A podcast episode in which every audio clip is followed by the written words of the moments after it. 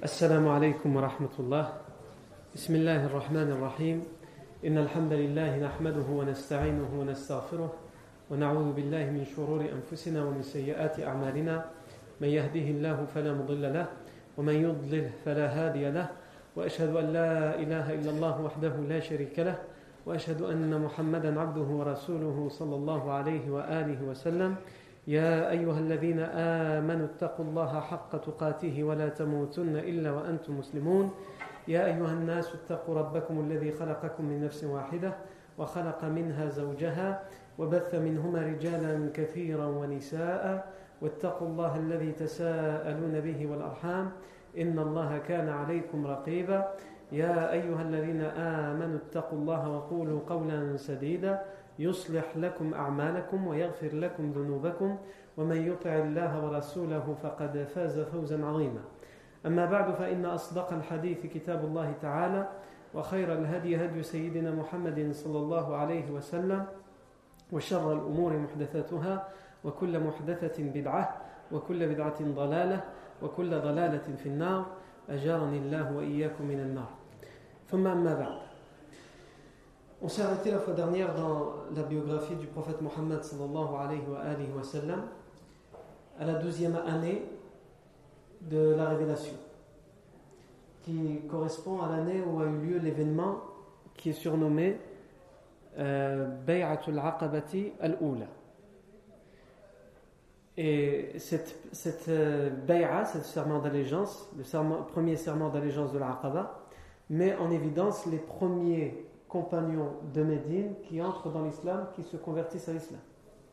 Puisque comme vous le savez, plus tard, le professeur Sam va émigrer vers Médine, et justement les premiers à se convertir à Médine, ils vont se convertir tout d'abord la onzième année, les six premiers de Médine qui se sont convertis, As'ad ibn Zurara, radiyallahu anhu, euh, Aouf ibn al-Harith, euh, ibn Malik, Qutbah ibn Amir, Uqbah ibn Amir et Jabir ibn Abdullah ibn Ri'a. Ensuite, la douzième année de l'Égir, cinq, les cinq premiers qu'on a cités parmi les six vont revenir pour prêter serment d'allégeance. Ils vont être accompagnés de sept nouvelles personnes qui désirent se convertir à l'islam. Ces sept nouvelles personnes sont euh, Aouf ibn al-Harith, euh, ibn al-Harith, le frère de Aouf ibn al-Harith, donc Mu'ad ibn al-Harith, Zakwan ibn Abd al-Qais, يزيد ابن ثعلبة عبادة ابن الصامت العباس ابن معاذ ابن نضلة أبو الهيثم ابن التيهان et enfin Uwaym ibn Sa'ida. Ces douze personnes vont prêter serment d'allégeance au professeur sallam pendant la, la douzième année après la révélation et ils vont se convertir à l'islam. Le professeur sallam va dire Bay'uni ala alla tushriku billahi shay'an. Prêtez-moi serment d'allégeance sur plusieurs points. Le premier, que vous n'associez rien à Allah, rien ni personne à Allah, que vous ne pratiquiez pas l'idolâtrie, l'association à Allah. Comme on avait expliqué la fois dernière, parce que la base de tout, c'est la ilaha illallah, l'unicité d'Allah Sans ça, il n'y a rien. Il faut d'abord avoir la foi. L'islam, c'est d'abord une histoire de conviction, une histoire de foi, une histoire de dogme. Ensuite, et que vous ne volerez point. Que vous ne pratiquerez pas l'adultère et la fornication. Que vous ne tuerez pas vos enfants. Que vous ne calomnierez personne. Pratiquerez pas le faux témoignage la calomnie. Et que vous ne me désobéissiez point. Ce sont les points du serment d'allégeance qui avait été surnommé, comme on l'a dit la fois dernière, Bay'atun Nisa, le serment d'allégeance des femmes. Puisque à cette époque-là, euh, le, combat n'était pas encore permis pour défendre les musulmans. C'est plus tard qu'il sera légiféré. Et donc, lorsque le professeur sallam, plus tard, lorsque le combat sera légiféré, il demandera, il rajoutera comme point aussi qu'on lui prête serment d'allégeance pour combattre les opprimés, pour combattre, euh, défendre les opprimés, pour combattre les oppresseurs et défendre les opprimés. Sauf les femmes, elles, les points de serment d'allégeance, il restera celui qu'on a, euh, ceux qu'on a cités. Non. ces douze personnes repartent à Médine. Ils repartent à Médine, ils se sont convertis donc à l'islam, et ils ont prêté serment d'allégeance au prophète Mohammed sallallahu alayhi wa alihi wa sallam. Ils retournent à Médine. Et le prophète alayhi va envoyer avec eux, ou plutôt après eux, juste après eux, il va envoyer un de ses compagnons les plus proches. Mus'ab ibn Umayr C'est un jeune compagnon à l'époque qui a été expulsé de chez lui. Mus'ab ibn Umayr il faisait, il faisait partie d'une des familles les plus riches de la Mecque. Hein? Avant sa conversion à l'islam, il était connu pour faire partie d'une famille, d'une des familles les plus riches de Mecca. Il s'habillait avec les meilleurs habits de soie et il avait toujours les meilleurs parfums. Et lorsqu'il va se convertir à l'islam, sa famille vont lui interdire tous les privilèges auxquels il avait droit, puisqu'il faisait partie de cette famille riche. Ils vont lui enlever, les beaux vêtements, ils vont le priver de tous, les parfums auxquels il avait, droit, etc., etc.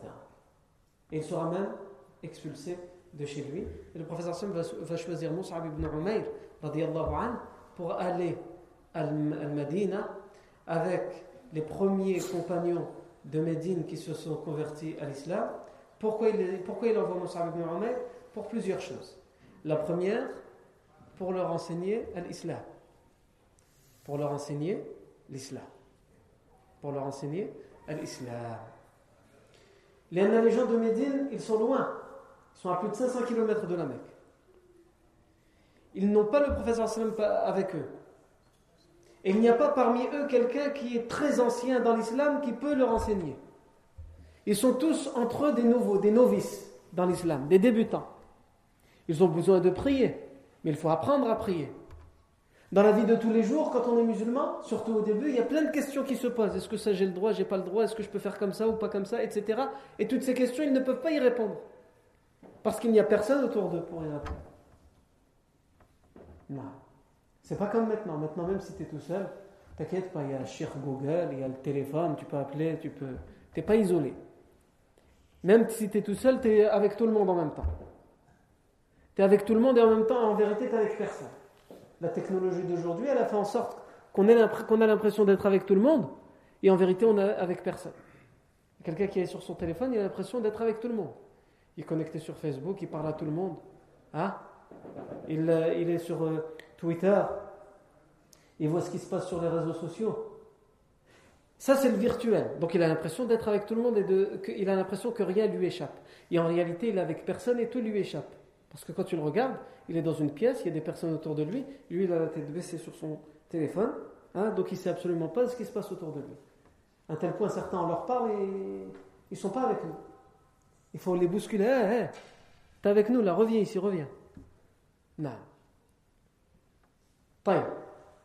Donc le professeur Salman envoie Mus'ab ibn Umayr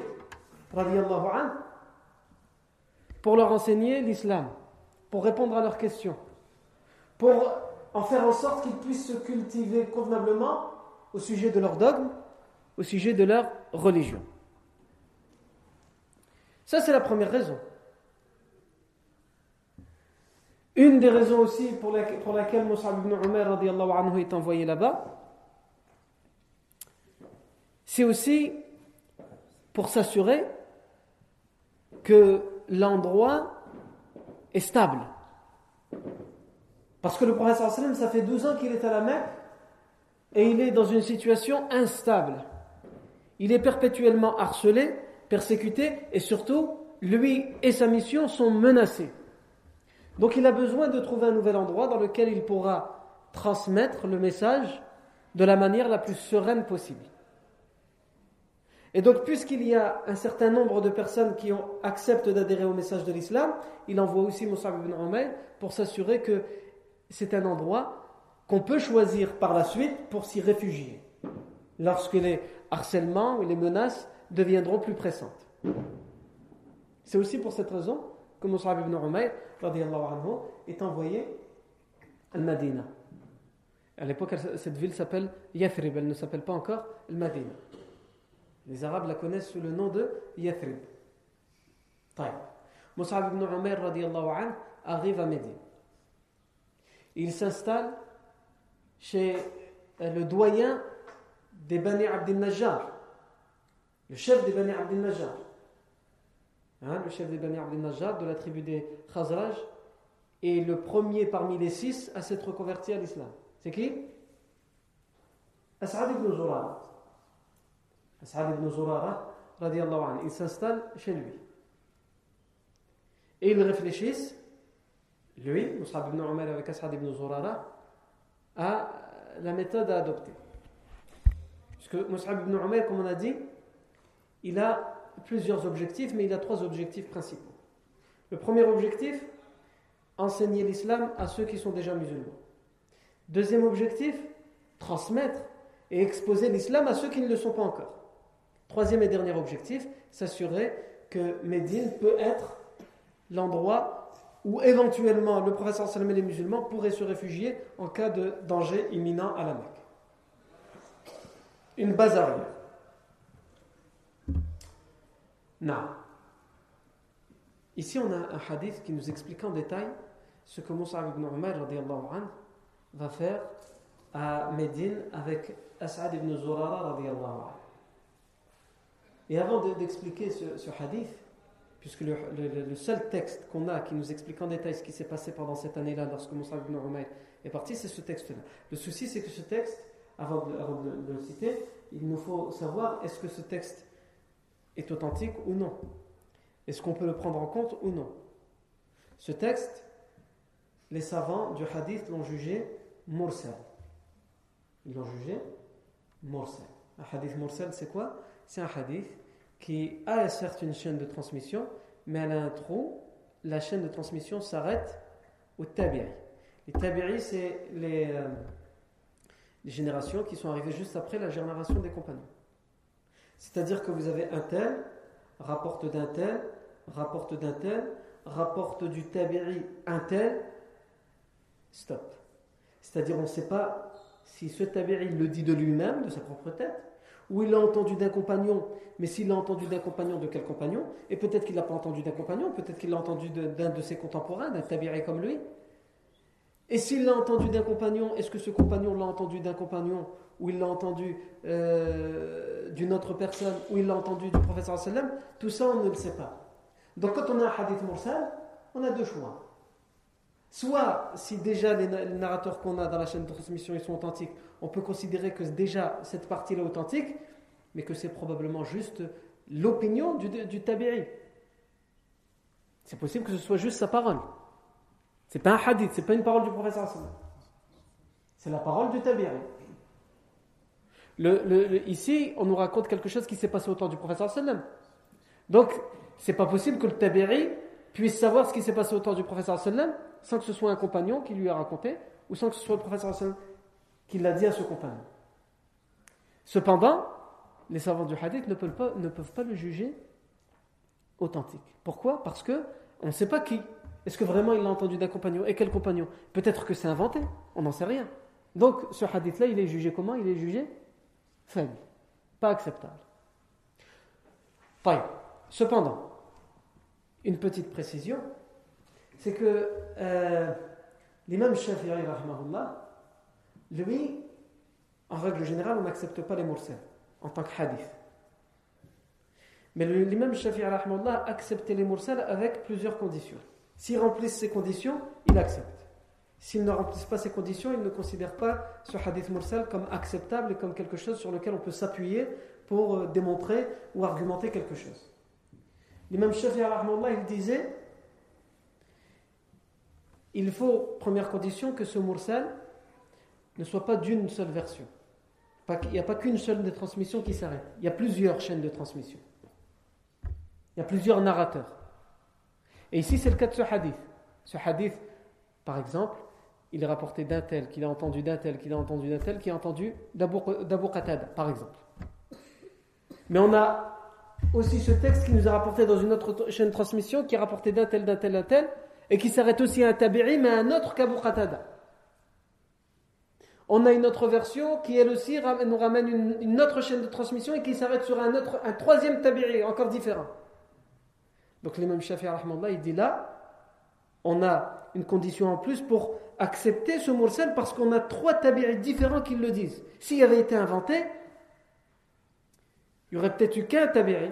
Mais le fait que plus il y a de tabi'i qui, ont rapporté, plus il y a de tabi'i différents qui ont rapporté ce, récit, plus on a une présomption que ce texte est acceptable. Mais même comme ça, c'est toujours pas euh, encore suffisant pour Shafi'i. Il donne encore une autre condition. Non. Il donne comme condition que ces tabi'i différents, on enquête à propos de leur vie et on soit sûr qu'ils ont eu des professeurs différents.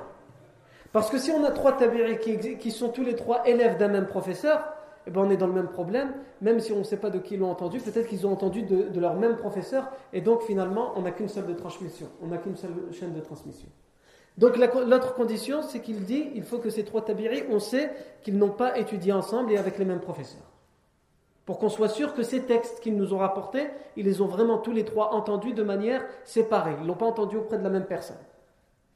Et ici, pour ce texte, ce récit qui nous raconte ce qui s'est passé avec Moussa ibn Umar à Médine, c'est le cas. Il y a des tabiris différents et tous ces tabiris ont eu des professeurs différents.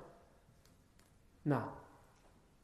Autre condition, c'est toujours pas suffisant pour les mêmes choses, c'est pour vous montrer que lorsque les hadiths, que lorsque les savants du hadith ils considéraient qu'un texte pouvait être accepté ou non, ils étaient très rigoureux, très minutieux.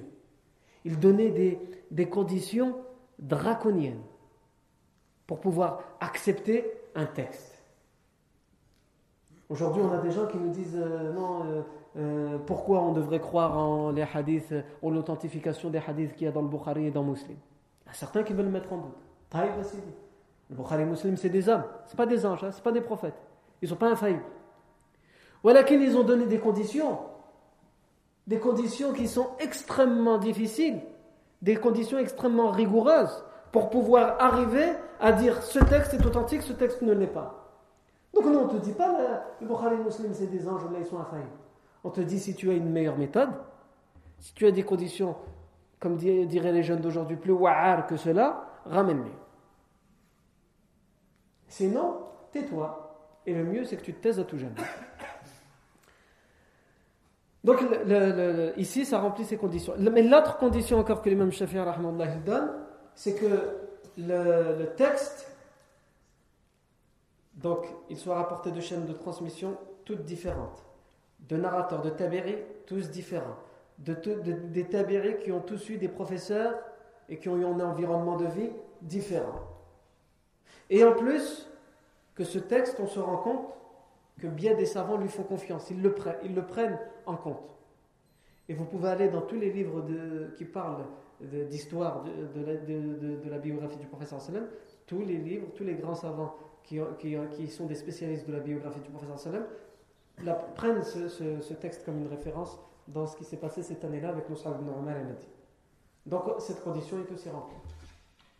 Et enfin, c'est pas une condition, c'est une condition et ça vient aussi rassurer et conforter dans dans notre façon d'utiliser les mursal, c'est que et en plus on peut l'utiliser les mêmes Shafi dit tant que ça ne concerne pas la aqidah ou le halal et le haram.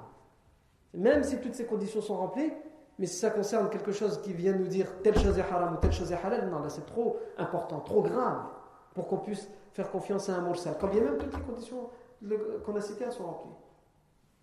Mais si ça concerne un récit, un événement, un fait historique, alors d'accord. Et c'est notre cas, puisqu'ici on, on, parle juste de faits historiques, on ne parle pas de euh, quelque chose qui vient nous obliger quelque chose ou qui, qui vient nous interdire un acte. Donc, on peut raconter hein, tranquillement le, ce hadith en détail en, ayant expliqué pourquoi on le prend en compte. Non. Il y a plusieurs, comme on a dit, plusieurs versions. Par exemple, vous avez une version qui est elle aussi mursal, qui vous dit euh, radiallahu an, cette version a été rapportée par Ibn Hisham.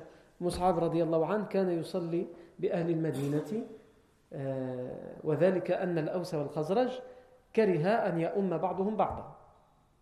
Donc dans la version rapportée par, par Ibn Hisham, qui est elle aussi mursala, mais comme c'est toute des mursals différents, avec des narrateurs différents, des chemins différents, elles viennent s'appuyer les unes les autres et se renforcer les unes les autres. Dans cette version, on nous dit quoi On nous dit que les gens de Médine, c'était Mus'ab ibn Omar qui présidait leurs prières au début de l'islam, quand le prophète n'est pas encore parti à Médine. C'était qui? Mus'ab ibn Omar qui présidait leurs prières. Pourquoi? Parce que l'Aus et le Khazraj, les deux tribus Aous et le Khazraj qui se faisaient la guerre et qui étaient hostiles, avaient du mal à mettre tout le temps quelqu'un devant. Parce que si c'était quelqu'un de, la tribu de Khazraj, certains auraient pu dire pourquoi c'est les Khazraj, et si c'était quelqu'un des Haus, les autres auraient pu dire pourquoi ce sont les Haus qui doivent avoir cet honneur. Puisque, comme je vous l'ai déjà dit, pendant 120 ans, ils se sont fait la guerre avant de se convertir à l'islam. Donc oublier du jour au lendemain les hostilités de 120 années, c'est pas évident. ils vont l'oublier, hein, mais pas tout de suite. Là, on est dans les premiers mois de leur conversion, donc il faut leur, laisser un peu de temps. Ils ont oublié leur rancœur, mais dans le fait de mettre devant eux quelqu'un, ça, ils ont encore du mal. On a une autre version aussi, Mursala, qui est rapportée par euh, le Bayhaqi, dans laquelle euh, on nous dit Et lorsqu'ils sont partis, ils ont prêté serment d'allégeance. Lorsqu'ils sont partis, le prophète leur a envoyé Mus'ab ibn Umayr. Ça vient aussi conforter. On a encore une autre version, toujours dans le Bayhaqi, chez le, euh, chez le rapporteur Bayhaqi, qui lui nous dit. بعث رسول الله صلى الله عليه وسلم إليهم مصعب بن عمير حين كتبوا إليه أن يبعثه إليهم le professeur sallam leur a envoyé Mus'ab ibn Umayr lorsque les gens de Médine lui ont envoyé une lettre en lui demandant de leur envoyer quelqu'un pour qu'ils puissent apprendre la prière, pour qu'ils puissent apprendre leur religion. Et ça aussi, ça vient conforter cette idée que Mus'ab ibn Umayr a été le premier à y aller et qu'il a été celui qui était là pour leur enseigner l'islam, pour exposer l'islam à ceux qui n'étaient pas encore musulmans. Ça, c'est les versions mursala. Mais on a aussi des versions qui sont authentiques, qui viennent appuyer cette idée, qui viennent confirmer et réconforter le texte qu'on va utiliser tout à l'heure en détail. Par exemple, dans le Bukhari, selon le compagnon Al-Bara ibn Azib radiallahu anhu, أول من قدم المدينة مصعب بن عمير وابن أم مكتوم ثم عمار بن ياسر ثم وبلال le compagnon Al-Bara ibn Azib nous dit le premier qui est arrivé à Médine c'est Mus'ab ibn Umayr et Ibn Ummi Maktoum. Ibn Ummi Maktoum, on le verra peut-être plus tard, c'est euh, celui avec Bilal qui fera l'adhan euh, euh, à Médine. Et ensuite, après eux, sont arrivés Ammar ibn Yasir et Bilal. Toujours dans le Bukhari, on a une autre version qui vient encore une fois confirmer ça. C'est la version qui nous dit, qui est aussi rapportée par le compagnon de Bara ibn Azim, qui nous dit أول من قدم علينا المدينة مصعب بن عمير وابن أم مكتوم وكانوا يقرؤون الناس Les premiers à être arrivés à Médine, ce sont Moussab ibn Umayr et Ibn Umm Maktoum, et ils étaient là pourquoi? Pour enseigner aux gens. Ils enseignaient aux gens. Non.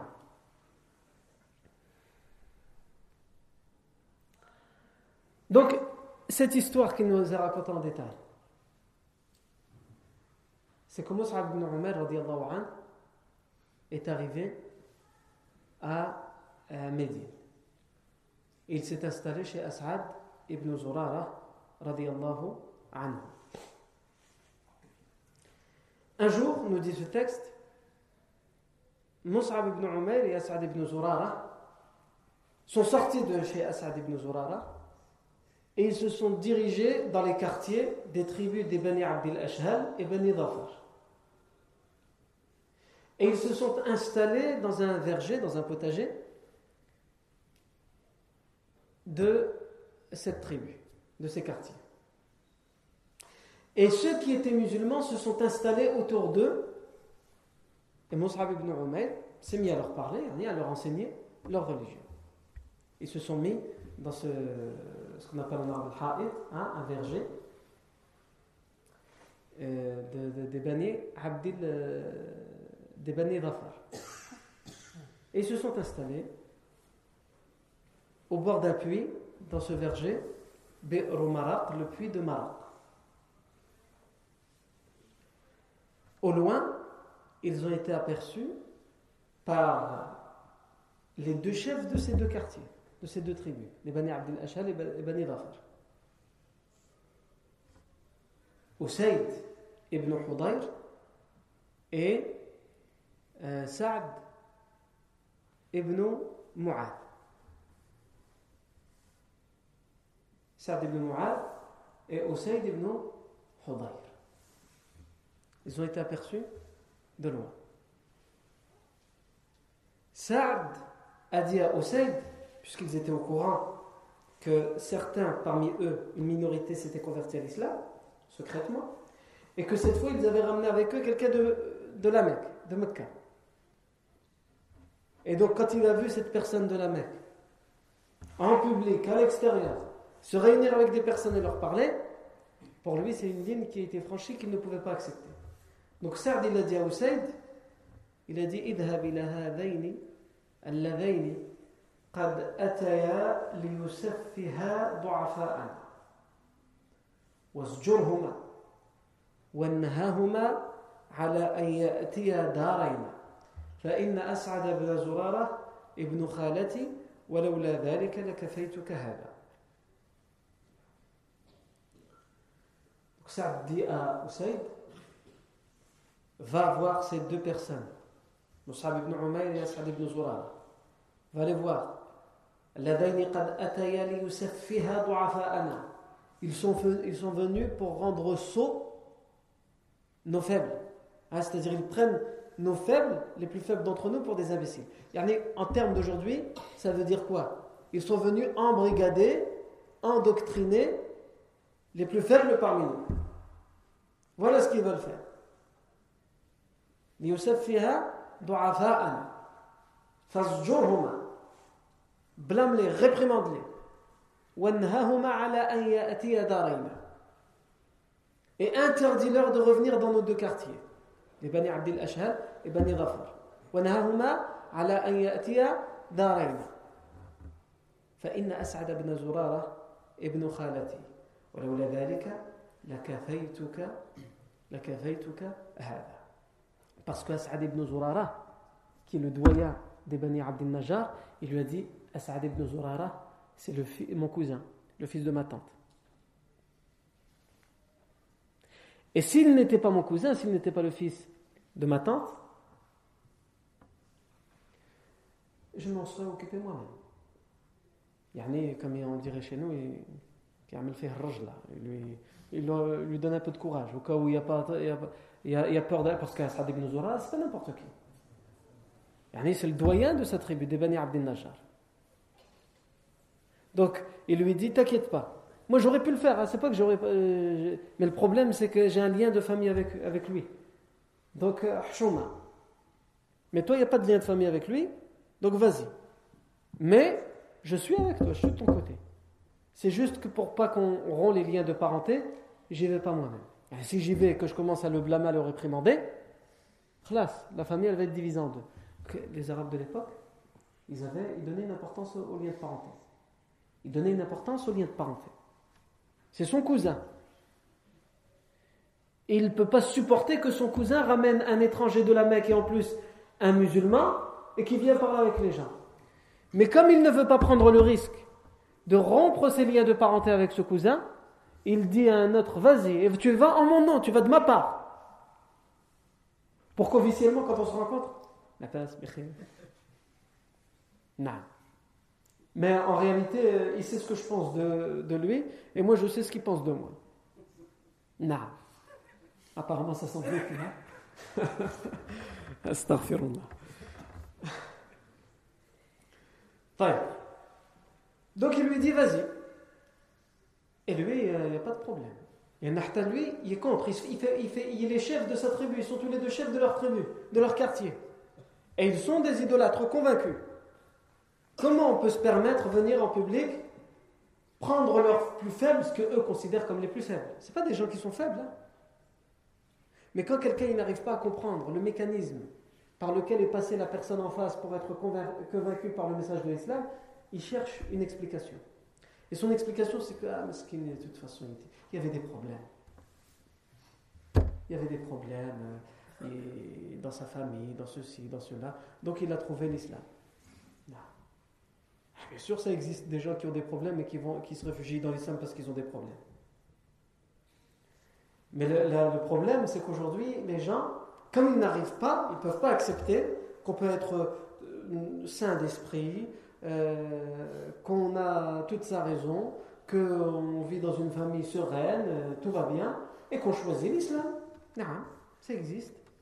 Et c'est la majorité des convertis, de ceux qui se convertissent à l'islam. Comme on n'arrive pas à accepter ça, il doit y avoir une explication. Il y a des problèmes, il n'était pas bien dans sa peau. Ceux qui ne sont pas bien dans sa peau, ils deviennent euh, euh, sataniques, ils deviennent. Euh, moi, je ne sais pas, je vais peut-être dire des choses que quand j'étais adolescent, peut-être que les, jeunes aujourd'hui ont tourné la page. Faut vous m'aidiez. Hein, les, drôles de délire. Ceux qui sont pas bien dans leur peau, ils vont dans ce délire-là. Mais qu'est-ce qui se passe? Ça, c'est juste un moment. C'est juste une période parce qu'il l'a choisi, juste parce qu'il est pas bien dans sa peau. Et au final, au bout de quelques mois, au bout d'une année, deux années, il abandonne ce délire pour finalement euh, reconstruire sa vie. Ou changer de délire s'il est plus convaincu par ce délire, jusqu'à ce qu'il trouve un, délire qui va durer plus longtemps. Mais la plupart, pour ne pas dire 90%, 95%, pour ne pas dire 100% pour nous, ceux qu'on connaît personnellement, qui se convertissent à l'islam, que ce soit des gens qui ont des problèmes chez eux ou qui n'en ont pas, j'en ai pas encore vu, qui finalement euh, a dit stop, qu'il abandonne la pratique, pendant un moment il pratique, après il pratique moins, etc. Ça, ça existe. Mais qui dit non, c'est tout, moi c'est fini, je suis plus musulman, c'était juste un délire passager, je me suis fait avoir, j'en connais pas. Non, je ne mets pas en doute le fait que ça doit exister, mais moi personnellement, j'en connais pas. Et sans aucun doute, ça existe, mais de manière marginale. Parce que l'islam, c'est pas.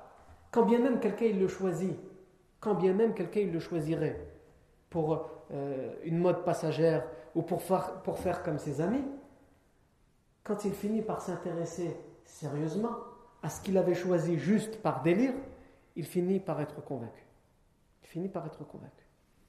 Il finit finalement par lui être celui qui dira à ses amis, lui au début s'est converti pour ses amis. Ah, il voulait faire comme eux, il voulait dire Wallah comme eux, c'est tout. Il voulait manger du kashir comme eux, du couscous, boire du thé. C'est tout ce qu'il voulait faire. Et au final, quand vraiment il va s'intéresser à l'islam concrètement, correctement, on va trouver chez lui une assiduité et finalement il va abandonner ses, anciens amis, qui eux étaient soi-disant musulmans de souche, musulmans de naissance. Et c'est lui qui va leur dire, vous faites n'importe quoi, venez à la mosquée, venez prier, jeûnez, etc. Abandonnez vos vices, abandonnez, abandonnez votre mauvais comportement, etc. etc. Non. Mais ça, ça ne nous plaît pas. Quand on voit quelqu'un qui a fait les 400 coups avec nous, hein, généralement c'est ça. Euh, qu'est-ce qu'on lui dit? On lui dit euh, ah, Vas-y, bouge. Qu'est-ce que toi tu Rappelle-toi tes délires d'avant. Euh. mais la différence entre toi et lui, c'est que toi tu prétends être musulman de naissance. Lui, s'il a eu certains délires que toi aussi tu as eu pendant ton adolescence ou ta jeunesse, lui, il faisait ça sans avoir un problème de conscience. Il n'y avait pas de problème. Il avait le droit de le faire. Mais toi, tu as prétendu être musulman.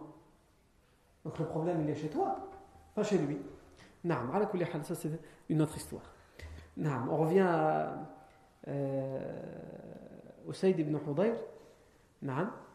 Donc Usaid ibn Hudayr va prendre sa lance. il ne va, va pas pour parlementer. Il ne part pas négocier. C'est son quartier, c'est le chef, il part avec sa lance, il part pour faire la guerre. Il part pour faire la guerre. Et quand As'ad ibn Zurara voit Usaid ibn Hudayr arriver avec la lance de loin, il parle tout de suite à euh, Mus'ab ibn Umar et lui dit Attention, celui qui arrive avec sa lance, Sayyidu Qawmi, c'est le chef de sa tribu, le chef de son peuple. Sois sincère auprès d'Allah envers lui. Dans ce que tu vas lui dire et dans ta façon de parler avec lui, sois sincère avec Allah. Pourquoi sois sincère? Et sois sincère parce que si lui, tu le convaincs, c'est toute une tribu que tu auras convaincu. Parce que c'est le chef de la tribu. Et si lui, il est convaincu, tout le monde va, tout le, monde va le suivre. Donc il lui dit tout de suite, il le voit arriver avec la lance. C'est pas lui dire ah, ah, ah, comme nous on aurait dit. Prends tes jambes à ton cou, ça, il arrive avec euh, une arme. Je te connais pas, tu me connais pas, moi je veux pas de problème. Non. Qu'est-ce qu'il lui dit? Alors qu'il vient avec la lance, parce qu'ils savent c'est quoi l'islam. Ils, ils savent quels sont leurs arguments. Et ils savent quels sont les arguments des autres. Il lui dit, il vient et il est le chef de son peuple. Sois sincère envers Allah dans ce que tu vas lui dire.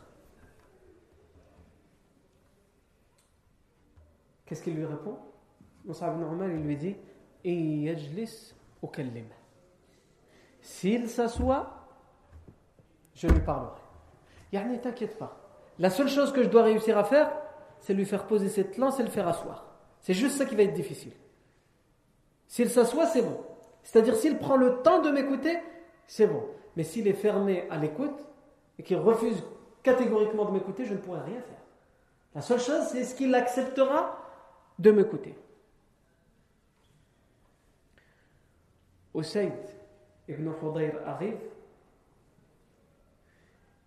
et il se met à les insulter. Il se met à les insulter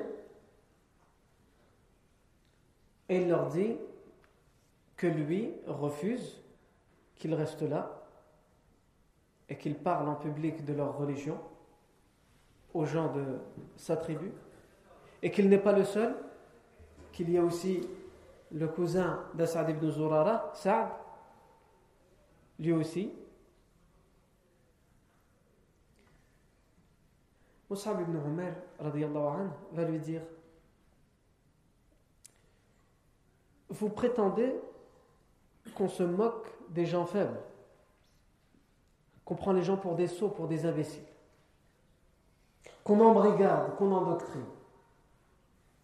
Toi, tu es faible ou tu es quelqu'un d'intelligent? Tu es, tu es le chef de ta tribu. Ça Oui, je suis le chef de ma tribu. Est-ce que toi, tu te mets au niveau des gens qui sont faibles, qui peuvent être, embrigadés par quelqu'un? Jamais de la vie. Moi, j'ai toute euh, ma tête. Hein. Je ne suis pas comme les gens qui vous ont suivi, là. Si tu as toute ta tête, assieds-toi et écoute. S'il y a quelque chose que je te dis qui te convainc, qu'est-ce qui t'empêcherait de l'accepter? Par contre, si dans tout ce que je te dis, il n'y a que du faux, que du mensonge, que de la calomnie, rejette-le. Tu es libre. On n'est pas venu pour faire la guerre, on est venu pour parler. Si nos paroles te déplaisent, tu es libre de ne pas les prendre et on part d'ici. Pas de problème, c'est toi qui gouvernes dans ta tribu. Pourquoi tout de suite la guerre? Pourquoi tout de suite la violence?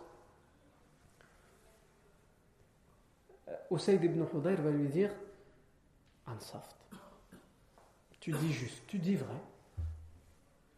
Il a pris sa lance, il l'a plantée dans le sol et il s'est assis. Et il s'est mis à écouter Moussa ibn qui lui explique qui il est, qui ils sont, les musulmans. Et c'est exactement ce dont notre société a besoin aujourd'hui. Hein? C'est exactement la même chose. À l'époque, les gens de Médine ou les gens de la Mecque ou les gens des tribus arabes qui ne sont pas musulmanes, ils ont entendu parler de l'islam. Mais ils ont entendu parler de l'islam à travers qui? À travers les politiques et les médias. Vous allez me dire à la télévision, les médias, n'existaient pas. Asma, tu vas comprendre à travers les politiques, c'est-à-dire à travers Abu Lahab, à travers Abu Jahl. C'était eux qui gouvernaient la péninsule à l'époque. Et qui ne disaient que du mal à propos de l'islam et des musulmans et du prophète Mohammed. À propos des médias, parce que dès qu'il y avait une caravane commerciale, c'était les liens qu'il y avait entre les tribus. Dès qu'il y avait une caravane commerciale, dès qu'il y avait le pèlerinage, ils utilisaient ces moyens de communication pour tout de suite les mettre en garde contre le prophète Mohammed et sa nouvelle religion. Donc, Usaid ibn Hudayr arrive, il est amr, il est, il est plein, il est rempli. Contre l'islam, contre les musulmans, contre le prophète Mohammed On l'a rempli. Donc, quelqu'un qui est rempli, si tu prends un ballon, hein, les ballons de baudruche, et tu souffles dedans, jusqu'au maximum. Si tu fais un nœud qui est, donc qui est sous pression, il est rempli. Tu prends une aiguille, tu tapes dessus, ça éclate. Donc il ne faut surtout pas prendre d'aiguille. Qu'est-ce qu'il faut faire avec ce ballon si tu veux débarrasser la pression? Tu lâches. Et il va faire quoi? Tout doucement, il va se dégonfler. Et si j'étais à ta place, je penserais comme toi. Mais assieds-toi, prends le temps de m'écouter. Et juge par toi-même. Arrête d'écouter les autres, ce qu'on te dit. Laisse-moi moi te parler. Tu ne m'as jamais donné l'occasion à moi de m'expliquer. Je vais t'exposer qui je suis. Et ensuite, tu es libre. Tu veux pas Je vais pas t'obliger. Hein. Fais ce que tu veux. Vis comme tu veux. Et il l'a fait, Saïd ibn Khudayr. Il l'a écouté attentivement. Et tout ce qu'il a entendu, c'est exactement l'inverse de ce qu'on lui a raconté. On lui dit ces gens sont venus pour diviser la société, pour diviser les tribus, pour diviser la famille. Lui, Mus'ab ibn Umar, il est venu, il dit nous on est venus pour faire en sorte que les gens soient des frères entre eux. Vous avez connu l'hostilité entre les Haus et les Khazraj pendant 120 ans. Nous, l'islam, il vient pour dire les êtres humains, ils sont égaux. Ils sont frères. Ils sont tous les enfants d'Adam. On vous a dit qu'on est venu diviser les familles. L'islam nous dit qu'on doit respecter nos parents, quand bien même ils nous insultent, quand bien même ils nous torturent parce qu'on refuse d'être des idolâtres, puisque c'est ce qui se passait à l'époque. Comment on peut donc dire que nous divisons les familles? Ce sont ceux qui torturent les enfants, qui les persécutent parce qu'ils ont choisi une autre religion que les parents, qui divisent leurs propres enfants par rapport à eux, qui divisent leur famille. Notre religion nous dit que cette coutume d'enterrer les filles vivantes, même si personne parmi vous, même si vous le pensez tous au fond de vous, vous n'osez pas dire que c'est grave, que c'est mauvais, qu'on n'a pas le droit de faire ça à un enfant innocent. L'islam nous dit de le dire, de le crier haut et fort et d'arrêter cette coutume. Etc. etc. L'islam nous demande de respecter la femme. L'islam nous demande de cesser l'adultère de respecter le couple. Quand tu es en couple, c'est que tu as donné ton engagement. De respecter ton corps et le corps de l'autre, de ne pas pratiquer la fornication, etc., etc. De ne pas voler, de respecter le bien des autres. Voilà ce que l'islam nous dit. Et il termine, Mus'ab ibn Umar, en lui disant Et d'ailleurs, je vais te réciter quelques versets qui nous sont descendus, révélés du ciel par euh, pour le prophète Mohammed. Et il lui a récité les versets qui parlent en arabe un arabe qu'il comprend lui, un arabe qui est imprégné dans lui, dans ses veines, hein, dans son sang. Il lui a dit Que doit-on faire? Sayyid ibn il lui a dit il a, il a attendu, écoutez jusqu'à la fin. Et à la fin, il lui a dit Que doit-on faire pour être comme vous? Pour être ce que tu dis. Je veux être comme ça. Parce que tout le monde ici veut être comme ça mais on n'a jamais su l'être. On prétend vouloir l'être, on prétend l'être. Mais moi je veux, je veux ça, ça je le veux. Sahab ibn lui a dit Tu dis Ashhadu an la ilaha illallah, wa ashhadu anna Muhammadan Rasulullah, wa ashhadu anna Muhammadan Rasulullah, et tu, tu, tu te laves. Sayyid ibn Khuday lui a dit Je vais le faire.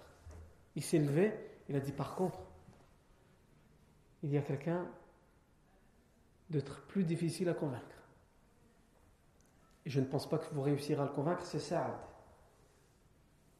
qui m'envoie, le cousin d'Asad ibn Zurara. Et là, Mus'ab ibn Umayr et Asad ibn Zurara vont avoir une idée pour réussir à convaincre Saad juste de venir les écouter. S'ils lui disent viens nous écouter, il ne viendra pas. Donc il faut lui dire quelque chose pour le convaincre. Et même s'ils arrivent à le convaincre de venir les écouter, il va être très difficile de le convaincre lui. Parce qu'il était fermé à l'islam et au message de l'islam. Comment ils vont faire? Ça, c'est ce que nous verrons, vendredi prochain. Barakallahu fikum pour votre attention. Subhanakallahu wa bihamdik.